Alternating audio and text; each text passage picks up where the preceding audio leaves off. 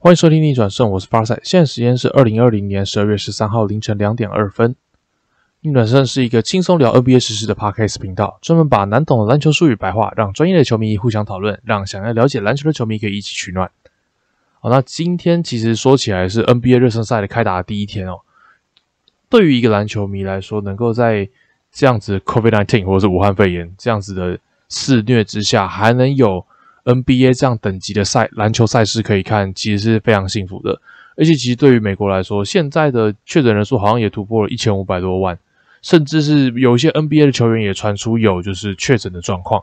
不过，在联盟的管制之下，其实现在还是能够正式比赛的。虽然场边没有球迷，因为我们没有办法真的很享受 NBA 的赛事，但是有球看就很幸福了啦。所以，而且对台湾来说其实没差，因为我们也不可能。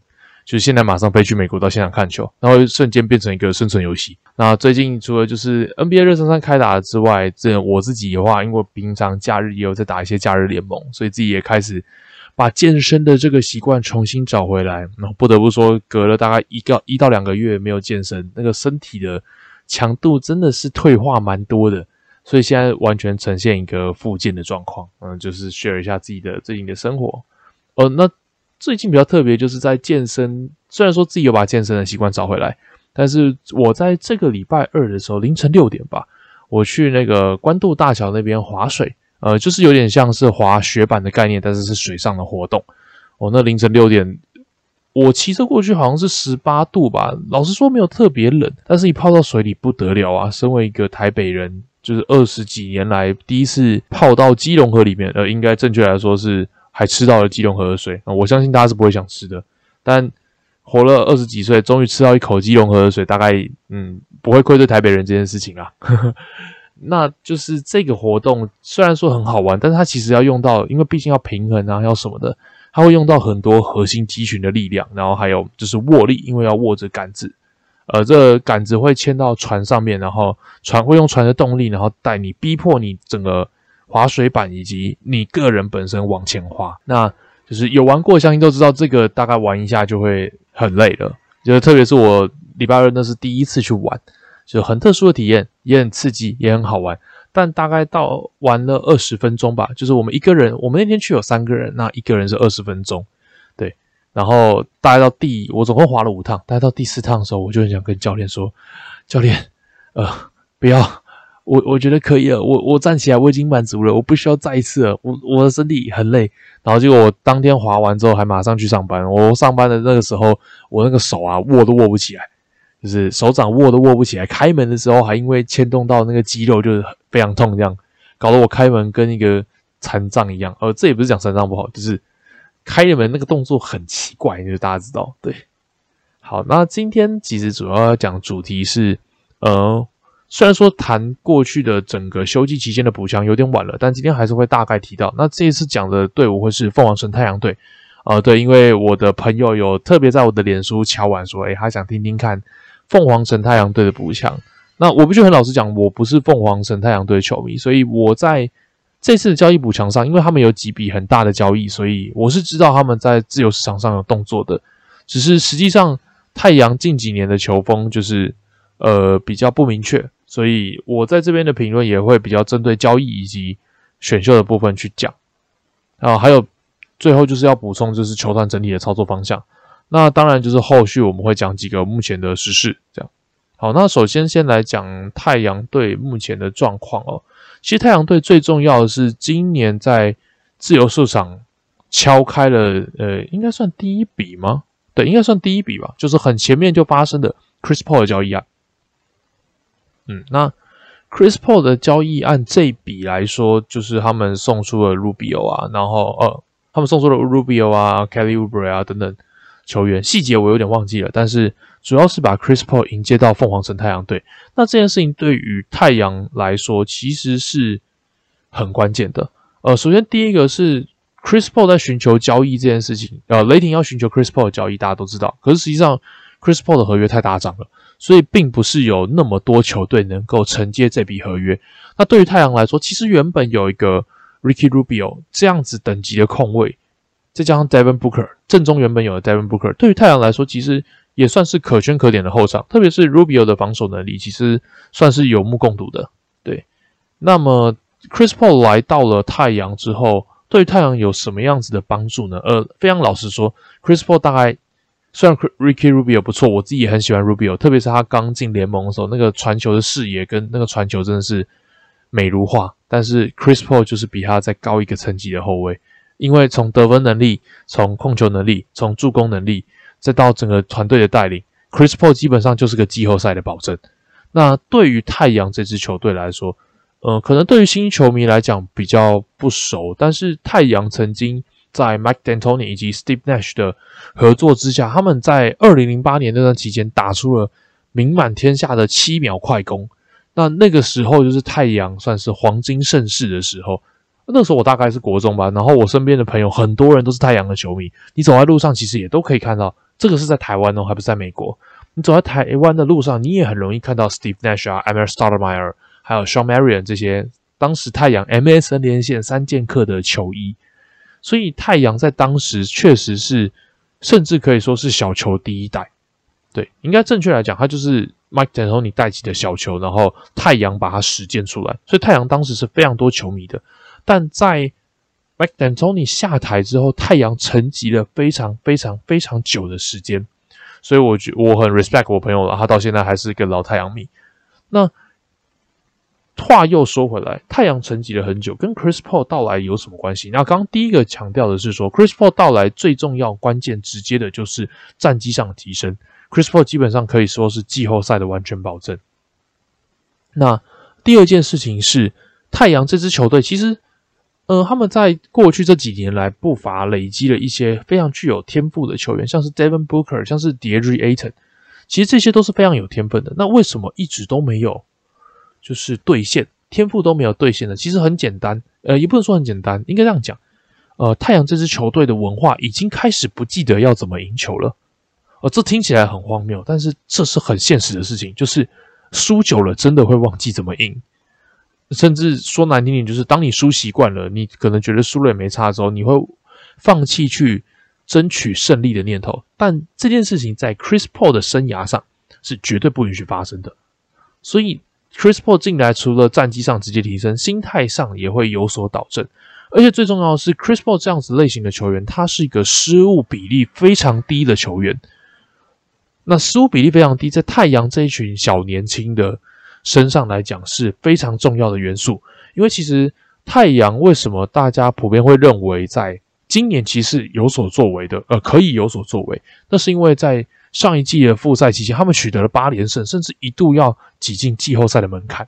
那当然到最后是差临门一脚嘛。但 Devin Booker 也在那个 Bubble 期间打出了他的身价，所以太阳已经被大家看到他们的潜力是有办法跟西区练强，就是。呃，我不能说在七战四胜的季后赛中，太阳能够占优势，但是太阳是有机会当水鬼的。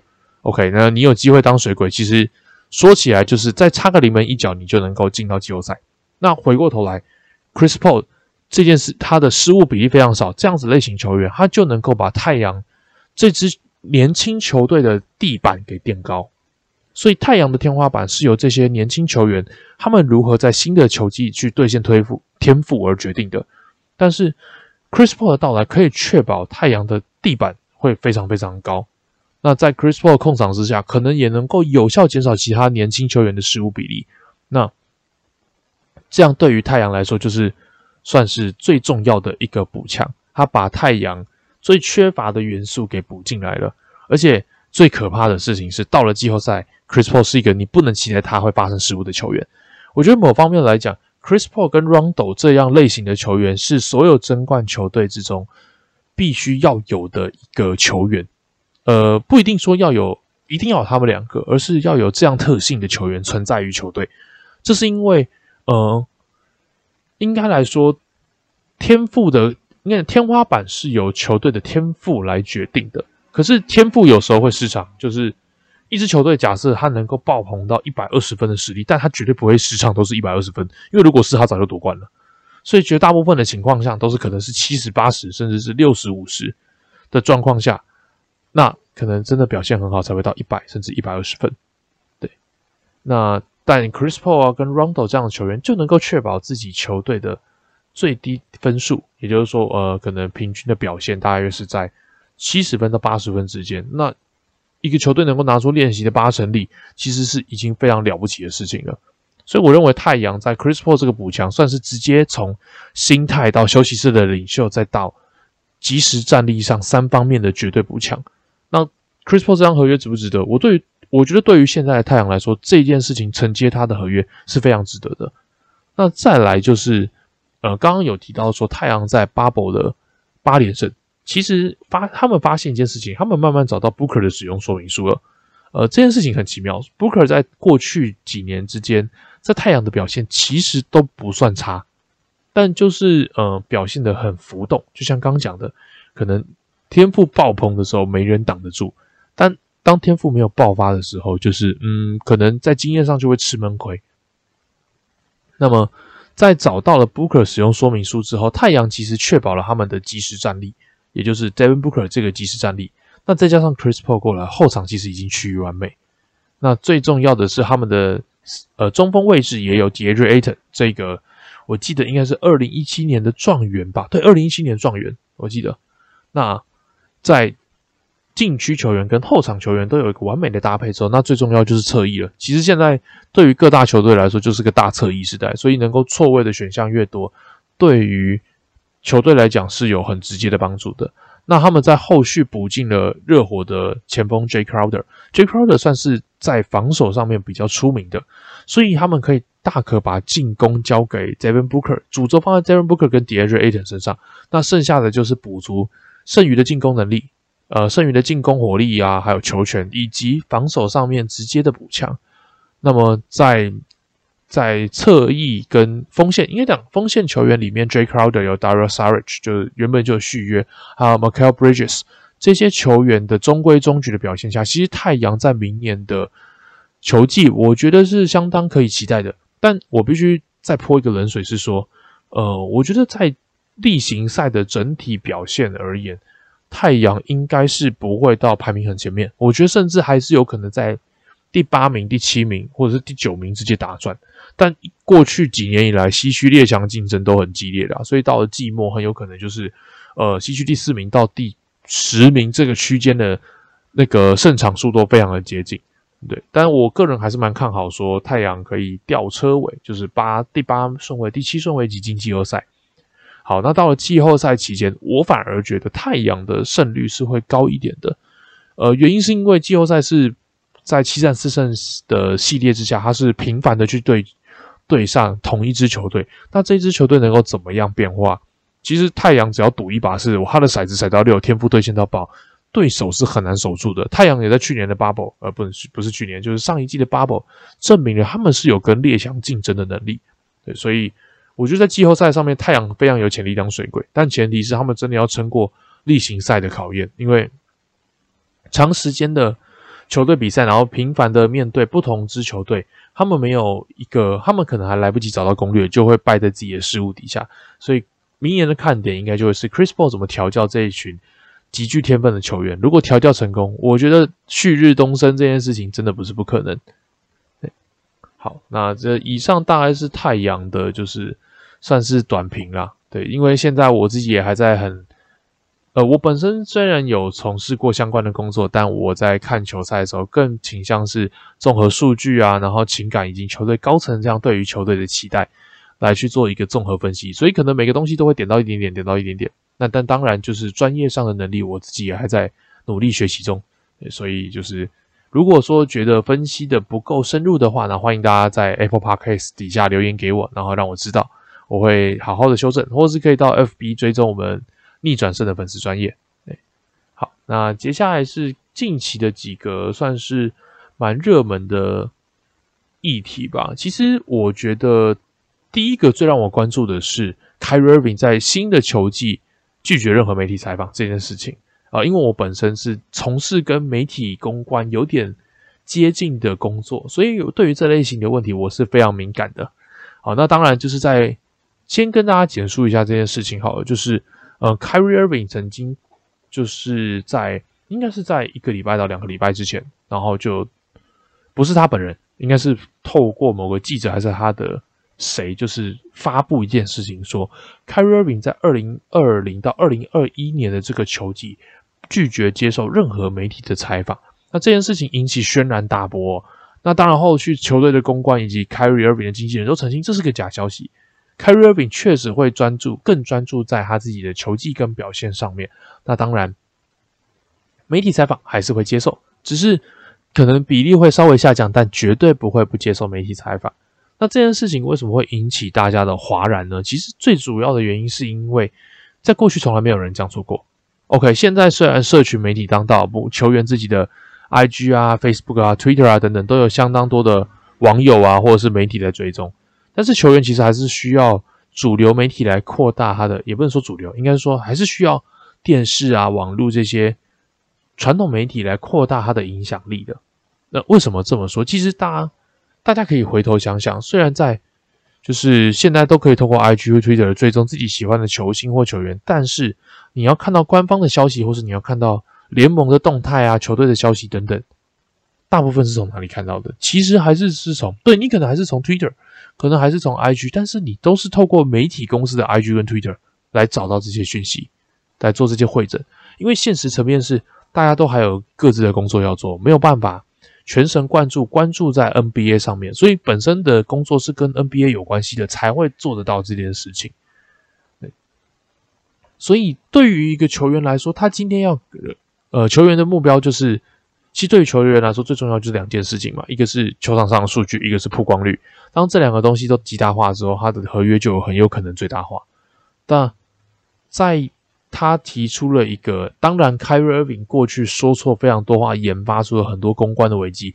以一个公关的角度来讲，我甚至觉得那已经不是危机了，那可能是他本身的价值观跟思考是跟一般人完全不一样的啊。要么是呃，他是个怪咖。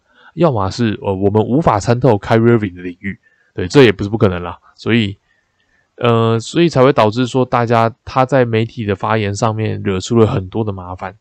那后续的结论就是，联盟还针对 Kyrie 这件事情罚款他跟篮网队一万五千美金吧。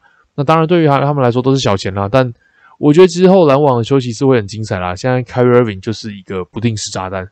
然后随时想讲什么就讲什么，那真的很恐怖。他讲的话什么地球是平的啦，然后什么老布朗不会投最后一集啊？呃，虽然老布朗不会投最后一集这件事情，我觉得见仁见智。但是地球是平的这件事情，就是我觉得非常奇妙。那当然可能 Carry 有他自己的看法，我也尊重。只是他在休息室的影响可能会非常的剧烈，那会不会动摇到球队争冠？篮网是要争冠的，再一次强调，篮网是要争冠的球队哦。会不会影响到球队的运作方向？我觉得这都是很有可能的。所以接下来篮网队休息室会怎么做？也不能说做，应该说篮网的休息室会变成什么样子？球队又会针对 Kyrie Irving 怎么去调配？其实很重要的。我觉得是下一季很值得关注的点了。那这个其实后续我们也可以聊到，就是说，嗯，就我的理解，我记得美国的球员他们在踏上职业舞台之前，都会上一些公关媒体采访课。简单来讲，就是教他们媒体来说，你要说什么话啊？然后有没有一些准则？但严格说起来，像我自己也面对过媒体，就哦，不是，应该说我协助我的客户啊，或者是面对媒体。那面对媒体最重要的是，每次问题来都不一样，你很难去有一个公式，或者是干嘛去回答他。那你只有一些准则，所以实际上为什么还是会产生公关危机？就算即便经过了一些受训之后，那就是因为呃，这个东西真的没有标准答案。那只要他超出球员的理解范围的话，那球员很容易夜里引爆，因为他们的生活真的就是练球、练球、练球、练球、练球。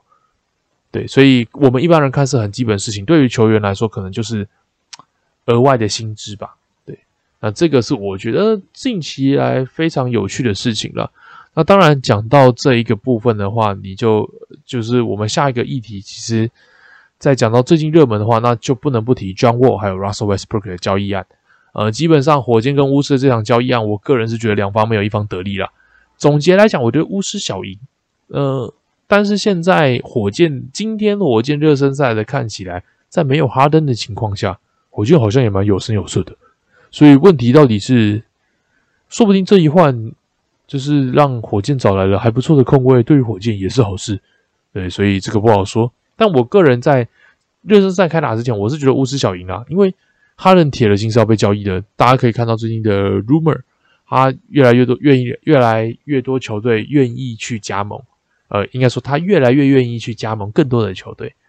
那目前看起来，他的蓝图之中已经没有火箭了。火箭的蓝图之中应该也不会有他了，只是他的薪资真的真的太高了，所以他很难被交易。因为一方是哈登想要去夺冠球队，另一方面是夺冠球队薪资空间绝对签不下他，所以问题来了，那火箭就陷入了一个我觉得算是一个囚徒困境了。我到底要交易他还是不交易他？他如果不交易他的话，哈登在休息室里面绝对是呃搞气氛的。我非常确定，火箭到时候会跟变跟篮网很像，就是个气氛队。呃，会这个火药味会很重，休息室的火花会成为就是各八卦媒体的头条。呃，很有趣。哎，那巫师的话来说，John Wall 跟 Bradley Beal 这个组合其实搭档了非常非常久，说不好吗？大五也没有不好，但就是呃四平八稳。就长那样，你看得懂，我看得懂，大家都都看得懂。会期待他们有什么进军东冠或者是打到总冠军战的表现吗？并不会。但是会说他们进不了季后赛吗？其实也不至于。所以我就换来了 Russell Westbrook。对于就是巫师队来说，可以说是换换就是口味吧。但严格说起来，我觉得 Russell Westbrook 跟 John Wall 其实这风格上来说并没有差很多。两个人外线都不擅长，都是以切入跟速度为型的球员。那当然，就是两人年纪其实也没有差很多，一个是二零零八年进来嘛，一个是二零一零年进来的，所以大概也才差个两三岁。所以我会觉得说，嗯，巫师就是哦，反正我可以兑换，那我换换看口味，说不定这样的菜比想象中意外的还搭。对啊，如果真的不搭的话，那之后也是以 Bradley Beal 去做主轴心来围绕去他来做补强这样子。那倒是火箭这边的话，换上 John Wall 有机会改变球队文化。毕竟行政总呃那个营运总管 Daryl Morey 跟前总教练 Mike D'Antoni 都离开了，所以火箭现在正在面临一个球队文化的大改革。那我预估，在 James Harden 如果今年没办法被交易，我个人看起来他是很难被交易的。所以今年没办法要交易情况下，我觉得大概还要再等个两三年，整个球队文化才会换掉吧。但是 John Wall 跟 Demarcus Demarcus Cousins 这样子的 Kentucky 组合，我自己是蛮喜欢的。对，所以接下来看他们会怎么表现吧。对，那最后一个就是我私心想放的，就是小牛队放弃掉了，就是他们宣布放弃了 JJ Barea，因为球员名单过多这样子。好，那这个放弃就是呃，应该说是裁掉了，裁掉 JJ Barea，JJ Barea 还是拿到了一张就是两百六十万左右的两百六十万美元左右的合约。那我觉得这就是一个送红包，然后送退休金的概念。以战力考量来说，不是很意外啊。但以我个人是小牛球迷的角度来说，我自己本来以为以为他不会被裁掉。对，那这一件事情其实 J J 巴瑞亚稍微跟大家科普一下，其实 J J 巴瑞亚是二零零二零一一年小牛队夺到 N B A 总冠军的制胜功臣之一。所以他在小牛其实待了非常久，也非常的熟悉小牛文化，更是小牛队现在休息室领袖。那在生涯末年被这样子，就是被小牛队这样子的对待，我会觉得其实小牛队算是仁至义尽，就是该给的也都给了，然后该给机会的也给机会了。对，所以必须说，我觉得。当然，就是巴瑞尔表示说他还想再打球了，但是以现况来讲，我觉得他可能很难找到一些其他球队加盟这样子。不过我个人是很喜欢，因为他们最后都有在出现在那个训练营的访谈，然后都有谈到这件事情，不管是 Mark Cuban 或者是小牛队总教练金凯瑞，然后又或者是小 Nelson 跟 JJ 巴瑞亚本人都大家的角色看解角度，应该讲他们的。想法看起来是都一致的，所以在这边也算是祝福 JJ 巴瑞亚，不管是退休也好，或者是继续他的篮球生涯也好，都希望他一切顺利。那其实，在这样情况下，大家也有聊到，就是关于忠诚这两个字，到底还存不在于是否存在于现在的球员脑海中？我自己是觉得，其实忠诚这件事情，球员来讲不需要被道德绑着，其实。我觉得大家都误会一件事情了，好像球员就应该要对球队忠诚，球队也应该要对球员忠诚一样。但其实这件事情大家都知道，NBA 是个商业联盟，那这件事情本身就是个很矛盾的事情啊。就是它是个商业联盟，它就要在商言商，它就要讲求它的利益是最大化的。你怎么会期待它会基于情感面去持续续约某一个他现在用不到球员，又或者是球员基于情感面去放弃更高薪水或者是更接近夺冠的机会呢？所以就这一点来说，我会觉得不不论是球员或是球队都不需要被道德绑车，而且反过来说。正因为是这个模式，正因为 NBA 是个商业联盟，小牛队对待 Nowitzki、对待 JJ 巴瑞亚这样子球员，跟老板之间的感情不是才更显得可贵吗？否则，小牛队传奇就 Nowitzki 在达拉斯小牛效力了二十一年这样子的整个生涯，为什么会被大家给歌颂？其实很简单，就是因为这件事情其实真的没有很多人做到啊。对，所以大家其实也不需要太觉得说啊，小牛很负心啊，或者是啊，小牛这样很够了，或是啊，这些巴瑞亚好可惜，应该早点离开小牛队，有什么？我觉得不需要，因为这些他们自己会有定夺。那当然了，有小牛队这样子，呃，算是这么帮助球员的球队，那当然也有像波士顿 Celtic 啊，或者是 Houston Rocket 这样火箭队、波士顿塞尔迪克队，他们这样子铁血总管，该交易就交易，该买进就买进。该送出就送出，该裁掉就裁掉，这样子在商言商球队，其实这才是大多数了。那你会说他们错吗？其实也不会错。但回过头来讲，当时 Isaiah Thomas 在塞尔迪克队先是呃算是没有参加完全程，他妹妹的葬礼，然后帮塞尔迪克打季后赛这件事情，我是很 respect。但结果他换来的是什么？我相信大家也都看到了。那这也很有可能就是为什么 Celtics。这支球队，大家虽然会向往他的传统，向往他的历史强权，但是却也没有那么多球员想要去塞尔迪克队效力的原因。这件事情，我觉得就是球队的总管风格是什么，球员也都在看。那这些都会影响到球员加盟的意愿啦。那回过头来讲忠诚这件事情，就是真的觉得，嗯，没有必要被道德绑着。大家在商言商，好聚好散，其实是比较重要的。那我觉得这一次小牛队。裁掉这些巴瑞亚算是一个好聚好散啦，至少也送了一张两百六十万美元的退休金给这些巴瑞亚。那他就算这一季没有球打，或者是他在寻找工作的期间，应该都不至于生活上有所困难啊。那今天大概讲的东西大概是这样子，就是今天的话题差不多到这边。那因为在 Apple Podcast 上也没有什么 Q&A 嘛，那以后有机会的话，大家有留言，我会希望在最后我会留最后一段时间再回答给大家，就是大家 Q&A 的部分。好，那今天就到这边，好，各位，拜拜。